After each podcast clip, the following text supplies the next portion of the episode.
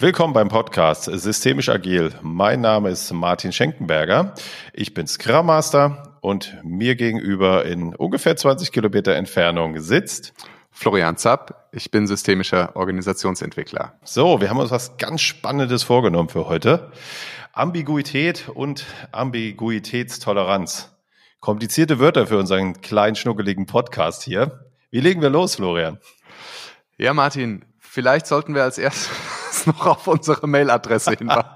Haben wir so nicht abgesprochen jetzt. Feedback über was auch immer, zum Beispiel, wenn ihr wollt, dass wir unseren Einstieg strukturierter gestalten, info at podcast-systemisch-agil.de. Wir freuen uns über jedes Feedback, um was es auch immer geht. Bevor wir loslegen, Martin, kannst du dich noch erinnern, wann du das erste Mal was von Ambiguität oder Ambiguitätstoleranz gehört hast? Hm. Als das ganze VUCA-Thema hochkam, würde ich sagen. Vorher nicht so richtig bewusst, jedenfalls. Und bei dir? Wahrscheinlich muss man es jetzt nicht mehr erklären, aber der Vollständigkeit halber machen wir das nochmal. Ne? VUCA, das Akronym volatil, unsicher, komplex und ambig wie tatsächlich das, das Adjektiv von Ambiguität ist. Ja, bei mir, ich habe äh, tatsächlich dann wiedererkannt, ich habe mich mal befasst mit äh, Anforderungen an Führungskräfte in Veränderungsprozessen bei meinem vorherigen Arbeitgeber, da viel Workshops auch dazu gemacht und äh, dann habe ich mich mit dem Thema Widersprüche beschäftigt und da werden wir nachher auch noch mal kurz drüber reden, bin dann auf eine Studie äh, auch gestoßen, die da sehr spannend war und da habe ich das erste Mal von diesem Wort gehört und mich dann dran erinnert, als das äh, in der in dem VUCA-Akronym vorkam. Und erst später ist mir klar geworden, dass das äh, ja überhaupt nicht auf die Arbeitwelt beschränkt ist, sondern sich durchs ganze Leben zieht. Wollen wir erstmal die Begriffe klären? Ja, so würde ich gerne anfangen. Genau. Was heißt es denn? Also wie immer aus dem Lateinischen Ambiguitas, Mehrdeutigkeit, Doppelsinn oder auch Widerspruch. Ich habe da in der Vorbereitung verschiedene Konzepte gefunden. Ich fand eins, das hat eine Autorin Müller-Christ, heißt die, äh, ähm, konzeptionalisiert, fand ich am griffigsten, die gesagt hat, ein Widerspruch im Sinne dieser Ambiguität meint das sich Widersprechen von logischen Gegensätzen, die man einfach nicht zusammenbringen kann. Das heißt, man hat zwei Gegensätze und immer wenn man sich dem einen nähert, entfernt man sich automatisch dem anderen, von dem anderen Gegensatz. Also zum Beispiel Vertrauen und Kontrolle. Ich kann entweder kontrollieren, wenn ich mich in diese Richtung bewege, lasse ich auf dem, der Vertrauensseite los, oder ich gehe zur Vertrauensseite und muss die Kontrolle loslassen. Und dann fand ich nochmal sehr spannend zu unterscheiden den Begriff der Ambivalenz, der sich eher in diesem Konzept auf äh, ein emotionales sich widersprechen bezieht. Also dass man in Bezug auf ein, ein gleiches Objekt, eine gleiche Person, einen gleichen Sachverhalt sich widerstrebende Gefühle hat. Also gleichzeitig zum Beispiel Neugier und Desinteresse oder Liebe und Hass oder ähm, ne, wir kennen das ja aus vielen Lebenssituationen, wo man gleichzeitig sich irgendwie drauf freut und auch Angst davor hat. Fand ich nochmal ganz interessant zu sagen, das eine eher so auf so einer logischen Seite und das andere auf so einer emotionalen Seite. Mhm. Abgrenzen sollten wir es nochmal von dem Thema der Unsicherheiten und der Komplexität. Da gehen wir nämlich nochmal in einer gesonderten Folge drauf ein. Ich hätte jetzt nochmal eine Frage. Ja. Unsicherheiten, ich hätte das jetzt sogar zu Unsicherheiten mit dazu gezählt. Also komplex schon. Ist Unsicherheit dann eine Folge daraus oder warum ist Unsicherheit ausgeklammert? Es ist natürlich nicht so ganz trennscharf. Allerdings kann man Unsicherheiten ja auch haben, wo die Situation dahinter überhaupt nicht ambig ist, sondern weil man einfach noch nicht genug weiß und dann erfährt man mehr und dann ist es nicht mehr unsicher, sondern wie diesem Widerspruch befindet sich immer so die Frage der Unsicherheit, was tue ich? Aber das liegt nicht daran, dass ich noch nicht genug weiß, dass ich mir noch unsicher bin im Sinne der Faktenlage, sondern ich kann alles wissen und es widerspricht sich trotzdem einfach. Während es Unsicherheiten gibt, die, die, wenn man sie dann aufklärt, einfach gar nicht doppeldeutig sind, sondern einfach, man hat noch nicht genug Wissen. Also ich, es ist natürlich so von den Auswirkungen auf uns Menschen, nämlich dass wir nicht wissen, was wir tun sollen, glaube ich, sehr ähnlich. Ähm, aber es gibt Unsicherheiten, die nicht Ambiguitäten enthalten und Ambiguitäten, die keine Unsicherheiten enthalten. So würde ich es versuchen, mal abzugrenzen. Was mich aber nochmal zu der Überlegung führt, vielleicht bevor wir in das Berufliche einsteigen, was heißt das für uns Menschen eigentlich? Ist das schlecht für uns, dass das so ist, dass es das gibt, oder ist das sogar gut? Was wäre denn, wenn immer alles eindeutig ist, Florian? Ja, also mein erster Reflex wäre schon zu sagen, eigentlich anstrengend, wäre doch klasse, wenn alles eindeutig wäre, aber wenn man so näher drüber nachdenkt, könnte es auch ein bisschen langweilig werden, ne? Wenn ich mir so vorstelle, Situationen, die, die davon leben, äh, vielleicht finden wir gleich auch noch ein paar Beispiele, dass oder die ihre Spannung auch daraus ziehen, äh, dass eben nicht alles gleich von Anfang an klar ist.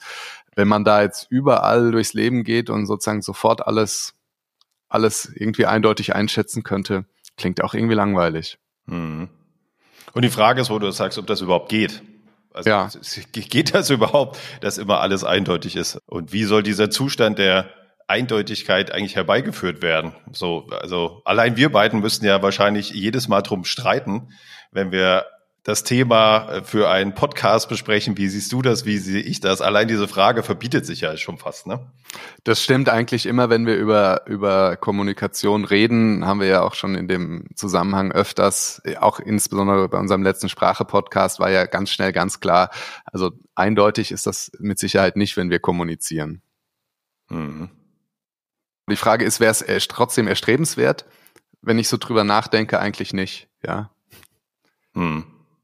Und wir haben natürlich ein bisschen recherchiert. Die gewisse Dinge brauchen auch Mehrdeutigkeit. Ich bin da auf sowas gestoßen wie zum Beispiel das Einsatz aus dem Grundgesetz. Die Würde des Menschen ist unantastbar. Steht da schon sehr lange drin im Grundgesetz und ist heute immer noch gültig.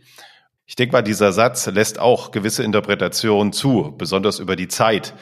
Ja, als die Väter des Grundgesetzes diesen Satz aufgeschrieben haben, war bestimmt ein bisschen was anderes gemeint, als wir heute darunter verstehen. Und dadurch, dass es mehrdeutig ist, ähm, haben wir vielleicht auch eine Gültigkeit von Gesetzen über viele Generationen hin sogar, weil jede Generation es für sich aufnimmt und für sich deutet. Wäre es komplett eindeutig, müsste ihr hinschreiben, was heißt würde, wer sind diese Menschen? Also es ist fast nicht möglich. Auch in der Diplomatie vor allen Dingen findet sich das auch immer wieder. Ne? Es wird ja diplomatisch gesprochen, lässt ja auch viel Raum für Interpretation. Und warum brauchen wir das? Um halt einen Konsens zu finden. Gerade wenn man vielleicht an die Diplomatie denkt in anderen Ländern, äh, andere Sitten, andere Sprache, jetzt nicht nur im Sinne der Fremdsprache, sondern auch äh, des Ausdrucks. Ja, wie könnte man da zueinander finden und einen Konsens finden, wenn es eindeutig sein muss, wenn wir um jeden Satz feilschen müssten, äh, um einander zu verstehen. ist Es eigentlich unmöglich. Von daher haben wir das Thema ein Stück weit sowieso und äh, ist es auch gut, dass es das gibt. Also gerade dieses Diplomatiebeispiel finde ich wirklich spannend zu sagen, die, die Mehrdeutigkeit als Stärke, um überhaupt zusammenzukommen. Ich stelle mir so manche, äh, manches Treffen von, weiß ich nicht, Außenministern, Botschaftern oder sonst wie vor. Und wenn die am Ende sich auf ein, eine völlig eindeutige Aussage einigen müssten, würde das wahrscheinlich nie zu einer solchen äh, Pressekonferenz am Ende kommen und überhaupt das nur möglich zu machen, dass man sich auch im, in der Unterschiedlichkeit zusammenfinden kann, indem man eine gewisse Mehrdeutigkeit zulässt. Äh, das finde ich eine irgendwie total spannende, total spannende Idee und überleg gerade so, da können wir auch uns irgendwann mal mit drüber unterhalten, ob das vielleicht für, für andere Formen von Konflikten auch so ist, dass man vielleicht auch so in, in manchen Konflikten genau so eine Mehrdeutigkeit zulassen muss und auch am Ende stehen lassen muss, dass die Menschen irgendwie eine, eine Möglichkeit haben, auch so in dieser Mehrdeutigkeit dann am Ende zusammenzufinden. Finde ich eine total gute Überlegung. Mehrdeutigkeit als Stärke. Ja, hatte ich so vorher noch nicht so auf dem Schirm, sondern immer nur die Frage, wie, wie gehen wir um mit dem Problem?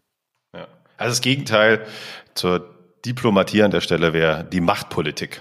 Ne? Mhm. Also das ist so, Chuck, und da geht's lang. Und wenig Raum für Inter Interpretation oder Mehrdeutigkeit. Super. Ich glaube, dann haben wir es gut umfasst, den Begriff. Jetzt sind wir, glaube ich, bereit, ins Arbeitsleben abzutauchen. Einfach mal zu schauen, was heißt das denn da?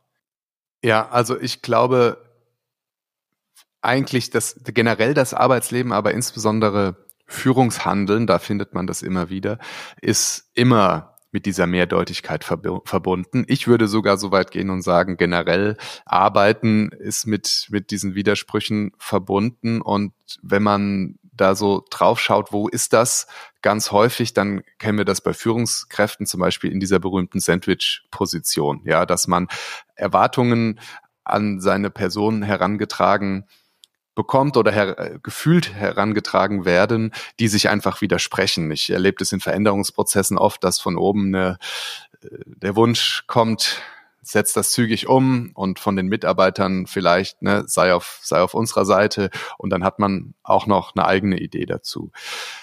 Auch die, dieses Spannungsfeld von Individualität und Organisation, also dass Organisationen häufig ja von mir bestimmte Dinge wollen und bestimmte Aufträge an mich haben und ich vielleicht aber das ganz anders sehe, dass ich auch andere Ideen dazu habe, was was Organisationen für Organisationen gut ist oder was helfen könnte und trotzdem andere Entscheidungen gefallen sind. Also ich glaube, diese dieses Ausbalancieren, das haben wir immer. Mhm. Okay. Was heißt das nun?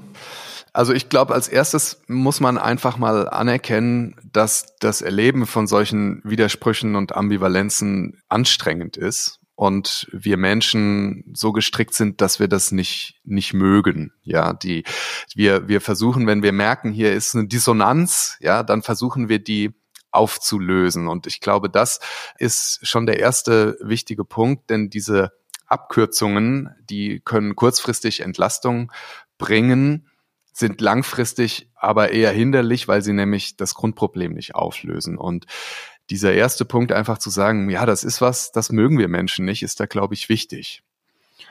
Wenn wir uns dann damit befassen, was sind denn solche Abkürzungen, dann ist der erste Schritt, dass man einfach sagt, das gibt es gar nicht. Hier ist gar kein Widerspruch. Dann würde das eine Negation oder Ignoranz entweder ich negiere ihn und sage, es gibt gar keinen oder es gibt einen, ich ignoriere ihn aber halt einfach. Das klingt jetzt so banal, aber das ist was, was wir Menschen so mit so Verdrängung manchmal ganz gut können. Ja, wir hatten äh, hier so in der Vorbereitung schon mal das Beispiel, dass das Thema der Steuererklärung, ja, das kann ich auch eine ganze Zeit lang ignorieren, aber auch da fällt es mir am Ende auf die Füße. Hm. Meinst du das mit dem Negieren? Bewusst oder unbewusst? Ja, wahrscheinlich ist so eine Mischung aus beidem. Also wenn man es so ganz bewusst macht, dann muss man schon irgendwie sich selber sehr gut veräppeln können, ja. Ähm, wahrscheinlich ist es so ein Zwischending, ne? wie bei der Steuererklärung halt. Ne? Das ist ja auch nicht so, dass man bewusst sagt, das ignoriere ich jetzt mal, sondern dass man wahrscheinlich merkt man schon, da ist irgendwas, will aber nicht so genau hinschauen. So würde ich das, glaube ich, vielleicht hm. eher, ja, eher okay. bezeichnen. Ja, es gibt natürlich auch Menschen, die sind besonders gut darin, ne? Also ja. trotz besserem Wissens ähm, in die andere Richtung zu gehen und ähm, die schaffen das dann irgendwie so wegzupacken, das Thema, dass wenn man sie drauf anspricht, dass ja, ich weiß das, aber nee, ich rede da nicht drüber. Das ist so total weit weggepackt. Ja, genau. Und das ist eben wahrscheinlich kurzfristig auch sogar eine Stärke, wenn man das schafft. Also ich bewundere das auch, wenn Leute sagen, also ich muss jetzt hier irgendwie das noch durchziehen äh, und danach beschäftige ich mich mit dem Thema. Aber auch da ist der Grad natürlich schmal dann dahin, dass es dann irgendwann um die Ohren fliegt, weil es eben völlig unbearbeitet ist. Was ich dann tatsächlich häufig noch sehe, ist so dieses Thema Weiterdelegation. Also, dass man sozusagen diese Mixed Message einfach weitergibt, indem man zum Beispiel sagt, Leute, ne, ihr wisst, das ist was, da erwarte ich von euch, dass ihr mitmacht, aber ich verstehe auch, wenn ihr euch dagegen wehrt. Wo man dann als, als Führungskraft diesen Widerspruch einfach weitergibt und dann die Mitarbeiter sagen, meine Güte, was, was soll ich denn jetzt mit der Botschaft anfangen? Was auch so ein Mechanismus ist, der mir immer wieder begegnet ist, äh, ich habe das mal so genannt, das Problem wird vereinfacht, bis es zur Lösung passt. Das geht in alle Richtungen, nämlich, dass man ganz einfache Lösungen und Schuldige findet für das, was diese komplexe Widersprüchlichkeit verursacht hat. Zum Beispiel, ne, die da oben im Vorstand, die haben doch gar keine Ahnung, was wir hier in der Firma wirklich jeden Tag machen. Oder ja, meine Leute, die können einfach nicht mit Veränderungen umgehen oder die sind einfach nicht anpassungsfähig. Und dazu gibt's eine spannende Studie, äh, die ich vorhin schon angesprochen hatte, von einem Herrn Windig. Und zwar hat der äh, Personal Leiter untersucht, klingt jetzt komisch, also sozusagen die begleitet, die größerem Umfang Mitarbeiter entlassen mussten. Das ist 2006 rausgekommen, diese Studie, und der hat äh, sozusagen diesen Grundwiderspruch so beschrieben, dass er gesagt hat, eigentlich waren das Menschen, die so in ihrer Rolle als HR-Mitarbeiter jetzt eher den Wunsch hatten, Menschen zu fördern und zu entwickeln und äh, einzustellen, als jetzt Entlassungen in größerem Umfang durchzuführen. Und diesen, diesen Widerspruch eben, ne, wir haben es ja vorhin gesagt, zwischen Individualität und organisationalen Erwartungen, dann ganz spannend gelöst haben. Der hat nämlich so zwei Gruppen entdeckt. Der hat gemerkt, die einen, die schlagen sich auf so eine ganz distanzierte und emotionsarme Seite. Die sagen, hey, das ist einfach so, Organisationen entlassen Leute, findet euch damit ab, äh, hier müssen wir einfach Unternehmensinteressen umsetzen, Punkt. So ganz rational. Genau, ganz rational. Eigentlich fast schon ein Stück weit, wo wir es oben hatten, irgendwas so zwischen Negation und Ignoranz, nämlich einfach ein Teil des Problems ausgeblendet, ja. Die andere Seite hat genau den gegenteiligen Weg gewählt, nämlich eine mitleidende Emotionalität entwickelt. Also im Prinzip andersrum gesagt, ja, ich muss das hier jetzt in meiner Rolle durchsetzen, aber das ist, ist eine Schweinerei, was mit euch passiert und so darf eine Firma nicht mit, mit jemandem umgehen. Und das ist natürlich auch völlig unstimmig als Personal, Personaler, der jetzt Menschen entlassen muss, zu sagen, ich entlasse euch, ich finde das aber hier alles ganz schrecklich. Und beide Gruppen haben jeweils gesagt, also so richtig gut fühlen wir uns nicht bei dem Weg, den wir gewählt haben. Und Problem bei beiden ist ja, indem ich einfach die eine Hälfte des Widerspruchs oder der Ambivalenz ignoriere, löse ich das Problem ja nicht, weil es gibt ja gerade nicht richtig und falsch. Also es ist ja nicht so, dass die eine Seite recht hat oder die andere, sondern es ist halt genau diese Gleichzeitigkeit. Und das erleben wir ja immer wieder und ich glaube, da können wir auch ganz aktuelle Beispiele dazu finden. Ja, absolut. Man schaue sich nur an, was gerade passiert, gerade beim Thema Corona. Das ist auch ein Thema, da gibt's äh, wenig richtig, wenig falsch. Äh, man muss sich da rantasten, es ist eine komplett neue Welt oder eine neue Bedrohung für uns alle. Damit können Menschen besser umgehen äh, als, als andere, weil es halt äh, auch so unsichtbar ist bei dem, bei dem Thema und man kann das, man kann das gar nicht so richtig greifen, man kann sich in die Hand nehmen. Man sieht die zum Glück auch äh, die Toten nicht auf der Straße liegen. Für manche ist es total weit weg, das Thema. Ja, tun sich halt viele unglaublich schwer damit, da auch eine gewisse Realität anzunehmen, was auch immer das heißt, ja. Ja, und man kann es ja auch wirklich dann nochmal zu diesem Thema äh, entweder Negation oder Ignoranz oder Vereinfachung des Problems, wenn man jetzt dann so Richtung äh, Verschwörungstheorien oder Verschwörungserzählungen finde ich eigentlich fast noch das bessere Wort. Theorie ist schon zu viel der der Ehre äh, dazu.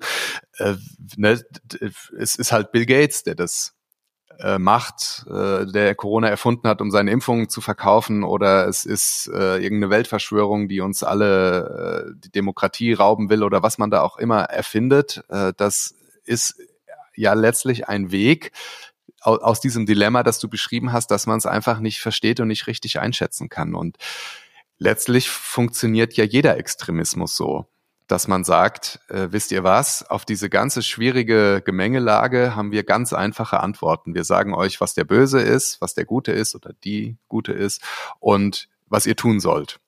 Und zwar eins, zwei, drei. Es sind keine Fragen mehr offen, gibt keinen Graubereich dazwischen. Und ich glaube, das ist die, die äh, sowohl jetzt bei Extremismus als auch jetzt, wenn wir zurückgehen in dieses Thema äh, der, der Personaler und Personalerinnen, die Menschen entlassen müssen, die, die Gefahr, dass man eben diesen Wunsch der, der Mehrdeutigkeit versucht zu umgehen, indem man sich ganz bewusst auf irgendeine Seite schlägt. Und deswegen gibt es ja dieses, diese Idee zu sagen, es, wie du vorhin gesagt hast, gibt Menschen, die können damit besser umgehen oder weniger gut umgehen, zu sagen, also Ambiguität haben wir schon geklärt, aber es gibt eben auch eine Ambiguitätstoleranz, also Menschen, die genau sowas aushalten können. Und äh, das hat eine Else Frankel Brunswick 1949 als erstes Mal festgehalten. Äh, die hat das noch sehr so unter diesem, diesem Thema der, der Ambivalenzen, also der positiven und negativen Eigenschaften auf, auf einem Objekt erfasst, aber eben so mit dieser Idee zu sagen, es, es es, es ist erstmal dieser erste Schritt, das überhaupt hinnehmen zu können und aushalten zu können und eben nicht diese Abkürzungen zu gehen.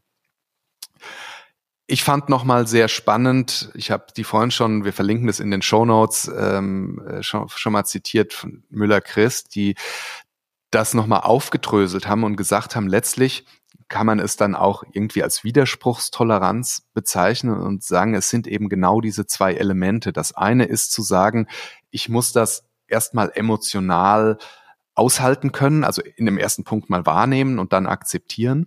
Aber letztlich reicht das noch nicht aus, sondern ich muss ja dann trotzdem irgendwas tun. Es braucht also noch offensichtlich irgendeine kognitive Komponente, um dann zu sagen, was mache ich denn jetzt mit dem Widerstand?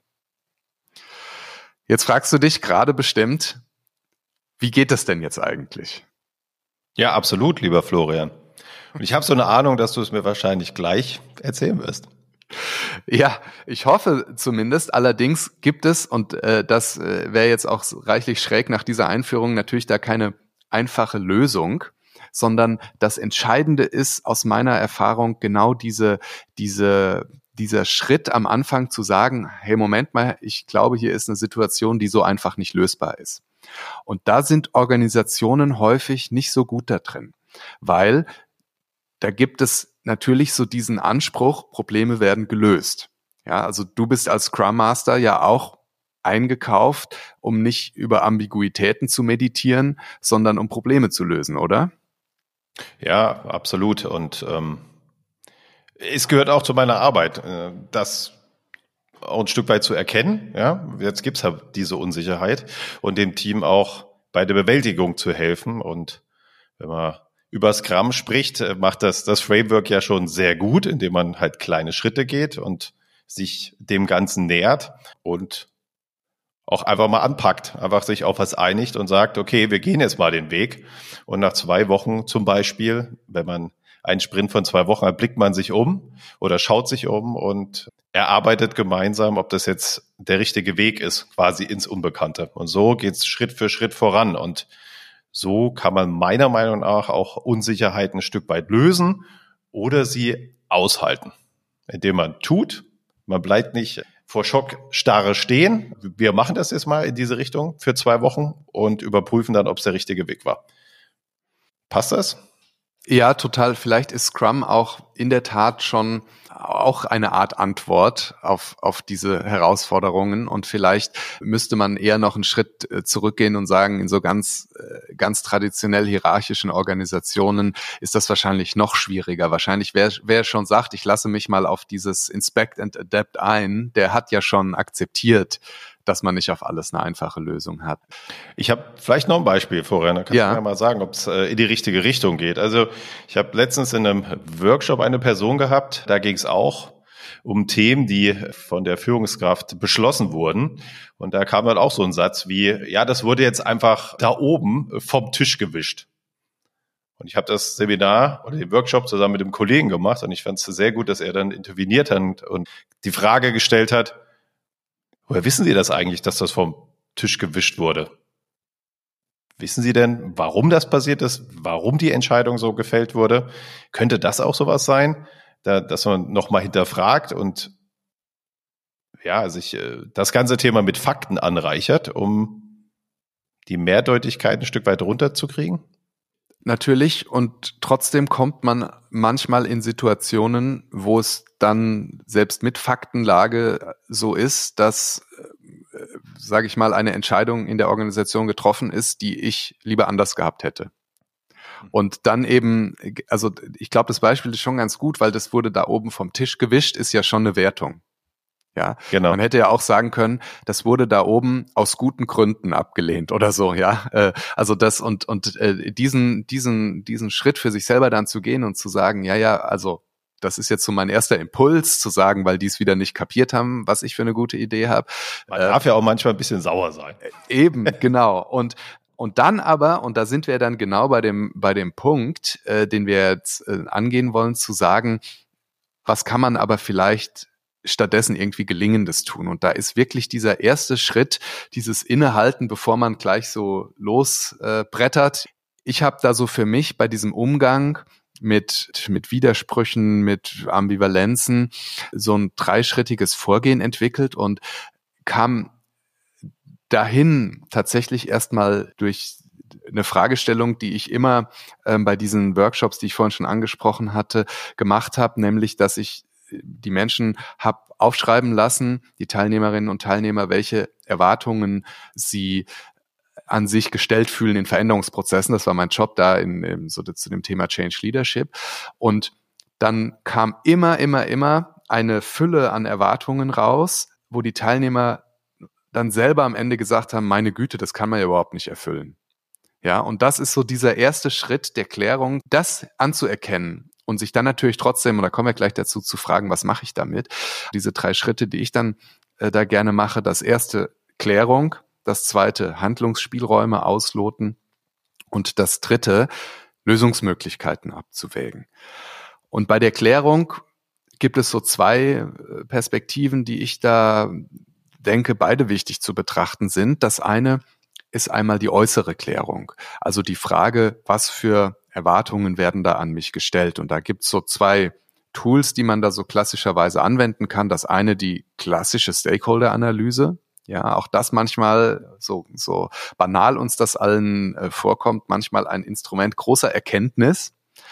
Es gibt aber auch äh, von Arist von Schlippe ein sogenanntes Auftragskarussell, wo man tatsächlich visualisiert sich oder das Projekt oder was auch immer in der Mitte und dann drumherum alle Aufträge, die jetzt tatsächlich oder vermeintlich an mich gestellt werden. Manchmal ist das ja auch nur das, was ich denke, was andere von mir erwarten.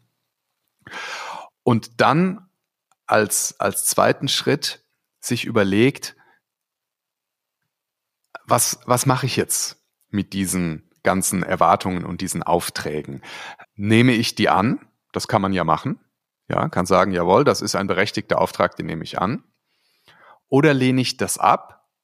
Und wenn ich das ablehne, und das finde ich hier da nochmal so einen besonderen Kniff, schlägt äh, der Herr von Schlippe vor zu sagen, dann ver versuche ich mal ein Gegenangebot zu formulieren, indem ich sage, also so wie ich diesen Auftrag erlebe, kann ich den nicht annehmen. Ja, also ich kann jetzt nicht äh, mich vor mein Team stellen oder hinter äh, emotional jetzt gemeint und sagen, wisst ihr was, äh, zusammen werden wir diese Veränderung schon aufhalten. Das ist einfach nicht möglich in meiner Rolle als Führungskraft. Aber ich kann ja vielleicht so ein Gegenangebot machen und kann sagen, Leute, ich, ich bringe unsere Bedenken nochmal an der richtigen Stelle vor oder wie auch immer. Ist jetzt vielleicht ein bisschen allgemeines Beispiel. Mhm. Manchmal ist das die große Fragestellung, also nochmal sich klar zu machen, was erlebe ich da für Anforderungen. Manchmal ist die Klärung aber auch nach innen wichtig. Also manchen Menschen äh, ist ganz klar so, in welcher Gemengelage sie sich da so von äußeren Erwartungen erleben. Sie sind aber nach innen unstrukturiert. Und da gibt es von Schulz von Thun äh, dieses tolle Tool des inneren Teams, das sich ja genau damit auseinandersetzt und sagt, wir können dann häufig keine klaren und stimmigen Entscheidungen treffen, wenn wir uns innen drin noch nicht einig sind. Ja, wenn, wenn der visualisiert dann ja verschiedene innere Teammitglieder, innere Anteile in Bezug auf ein Thema, die sich häufig komplett widersprechen. Und ich glaube, will jetzt hier nicht zu sehr ins Detail gehen, aber das ist manchmal so ein anderer ganz wichtiger Punkt, sich erstmal für sich selber klar zu werden. Was ist denn für mich ein, ein, ein, ein stimmige, stimmiges Auftreten, eine stimmige Entscheidung, wo alle auch inneren Anteile, die jetzt vielleicht das anders sehen oder andere Ideen dazu haben, angemessen berücksichtigt werden. Also zum Beispiel, indem ich eben nicht losgehe und sage, jawohl, ich finde das zu 100 Prozent gut, ich stehe 100 Prozent hinter dem Vorstand, wenn ich eigentlich in mir drin merke, so ganz ist das nicht äh, der Fall. Das führt dann ja wieder zum Auftragskarussell vielleicht. Ja, genau. Das ist ein permanentes, äh, genau, Wechselspiel zwischen innen und außen und äh, der Frage, was mache ich mit dem, was von außen an mich herangetragen wird und wie trete ich da zurück auf, wenn ich nach innen die Klärung ausgeführt habe. Haben wir die Klärung, ist natürlich ganz entscheidend zu überlegen, was kann ich denn jetzt eigentlich überhaupt tun? Denn erstmal ist ja mein Gefühl, oh Gott, ich bin da total gefangen und kann gar nichts tun. Und da vielleicht jetzt zwei äh, Beispiele. Ich weiß nicht, ob du es kennst. Äh, Stephen Covey hat das nicht erfunden, aber äh, sehr prominent wieder auf den Plan gebracht, das, den Circle of Influence.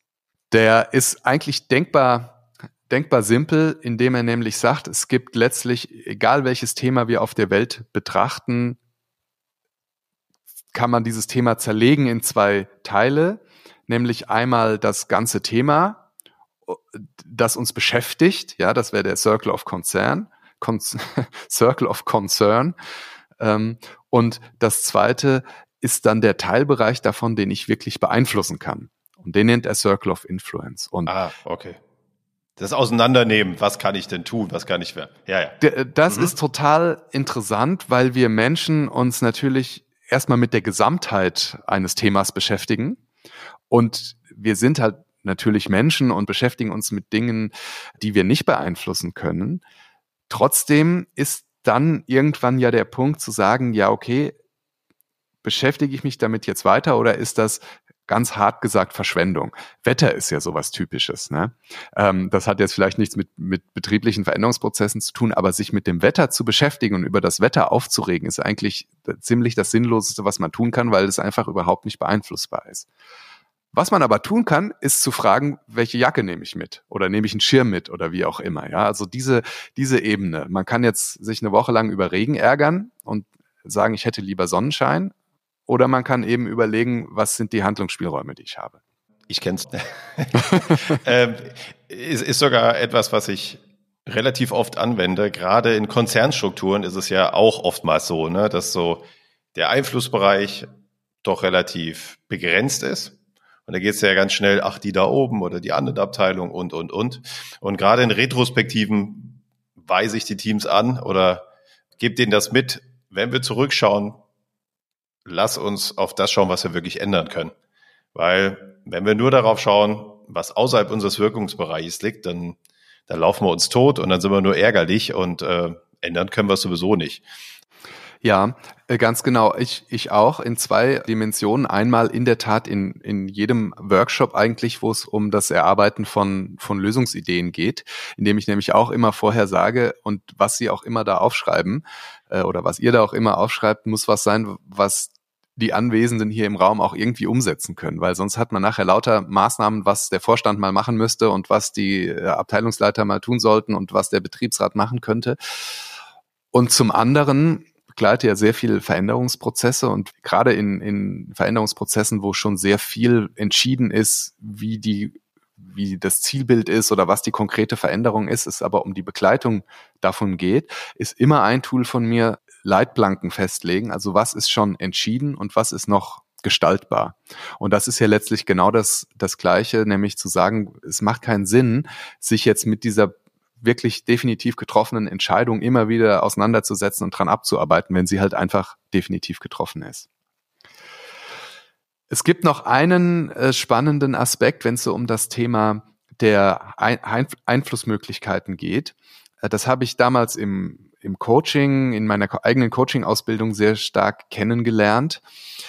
Nämlich, wenn Menschen sagen, ich habe auf irgendwas überhaupt keinen Einfluss, ich kann da gar nichts machen, dann ist es manchmal sehr spannend, sie zu fragen, kannst du es denn verschlimmern? Weil das ist was, was uns dann häufig sehr schnell einfällt zu sagen, ja, ja, also verschlimmern könnte ich schon, ich könnte das machen, ich könnte das machen, ich könnte das machen. Und dann sagt man, ach ja, interessant, also doch Einflussmöglichkeiten, ja. Sehr gut. Ja, ja, das hat mich auch total überzeugt. Das gibt es auch als schönes Tool. Das nennt man manchmal Kill Your Company. Ich glaube, die äh, du du als ähm, Liberator kennst das unter Tris, glaube ich, ne? Tris, genau wo man auch einfach die Frage stellt, wie könnten wir das zum Beispiel als Team äh, so gestalten, dass das allerschlechteste Produkt dieser Welt rauskommt. Genau. Manche wenden das aus Versehen im Alltag immer an, ja. Aber als, als Tool äh, ist das echt stark, weil es diese, dieses Thema der Einflussmöglichkeiten einfach komplett umkehrt, indem man nämlich sich völlig kontraintuitiv mit damit auseinandersetzt, wie man es verschlimmern kann und das ist ja dann, das ist erstens total witzig, ja, das wirst du auch so als Erfahrung, das macht einfach Spaß. Und das ist ja aber dann nicht das Endergebnis, dass man sagt, jetzt haben wir mal alle schön gelacht, sondern dann kann man ja daraus ableiten, nämlich zu sagen, ja, und jetzt lass uns doch mal gucken, was können wir daraus lernen. Wenn wir es so verschlimmern können, können wir manchmal das Gegenteil davon tun?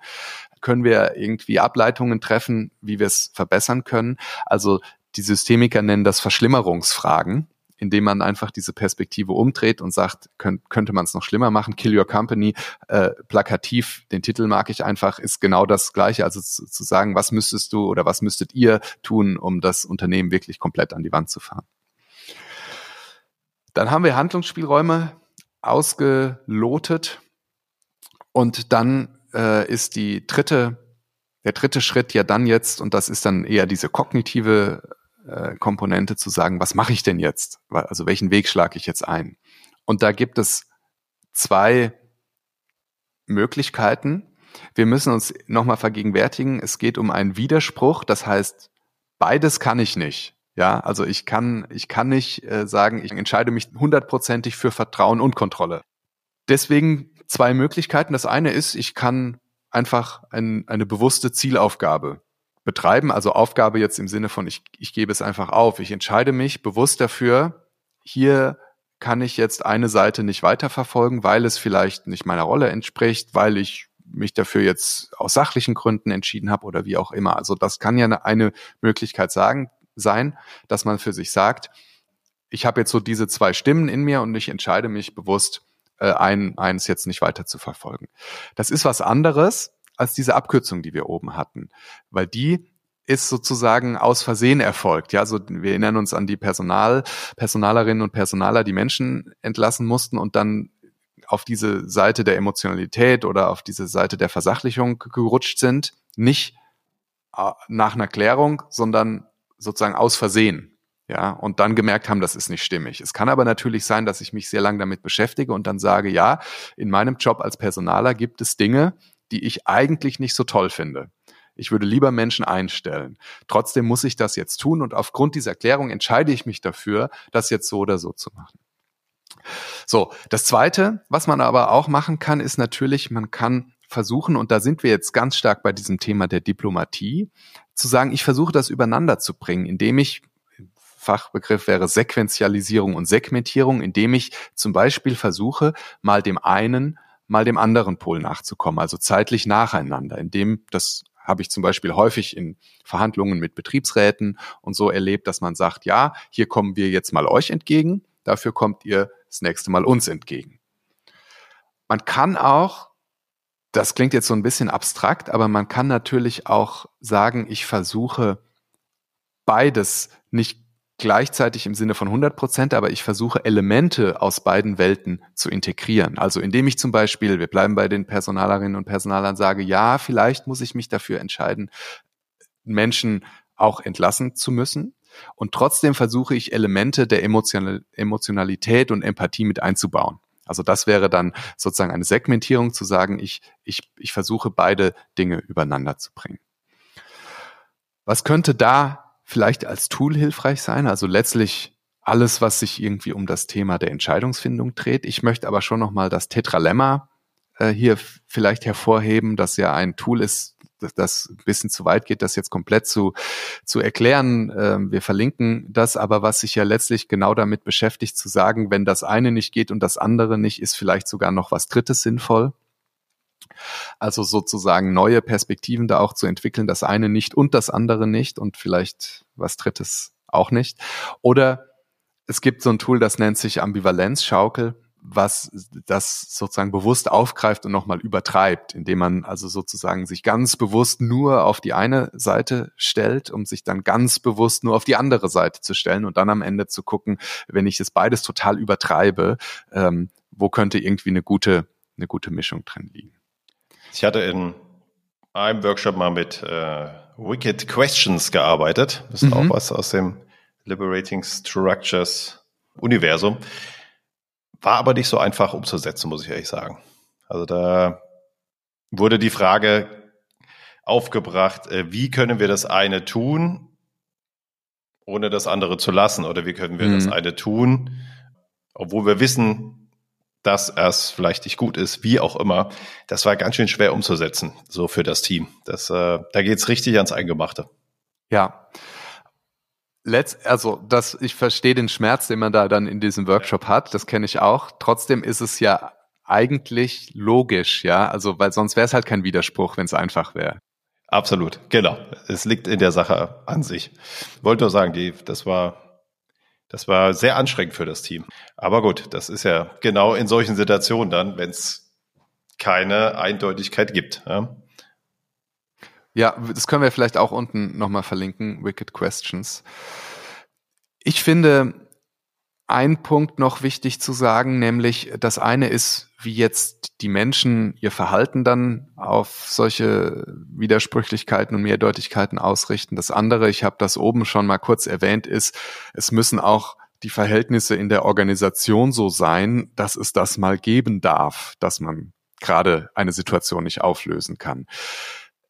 Das hat mir mal sehr eindrücklich jemand geschildert, der gesagt hat, wir sind ganz schlecht da drin, solche Unklarheiten auszuhalten. Wir fragen immer sofort, wo ist der Schuldige und wo ist der Schraubenschlüssel? Ja, also wie, wie können wir das Problem wegmachen? Deswegen, und da sind wir auch wieder bei dem Scrum-Thema, muss es auch diese Einsicht geben, zu sagen, ich, ich erkenne das auch meinen, erkenne das auch an, dass meine Leute nicht auf alles immer eine Lösung haben können, weil die Welt halt einfach so ist.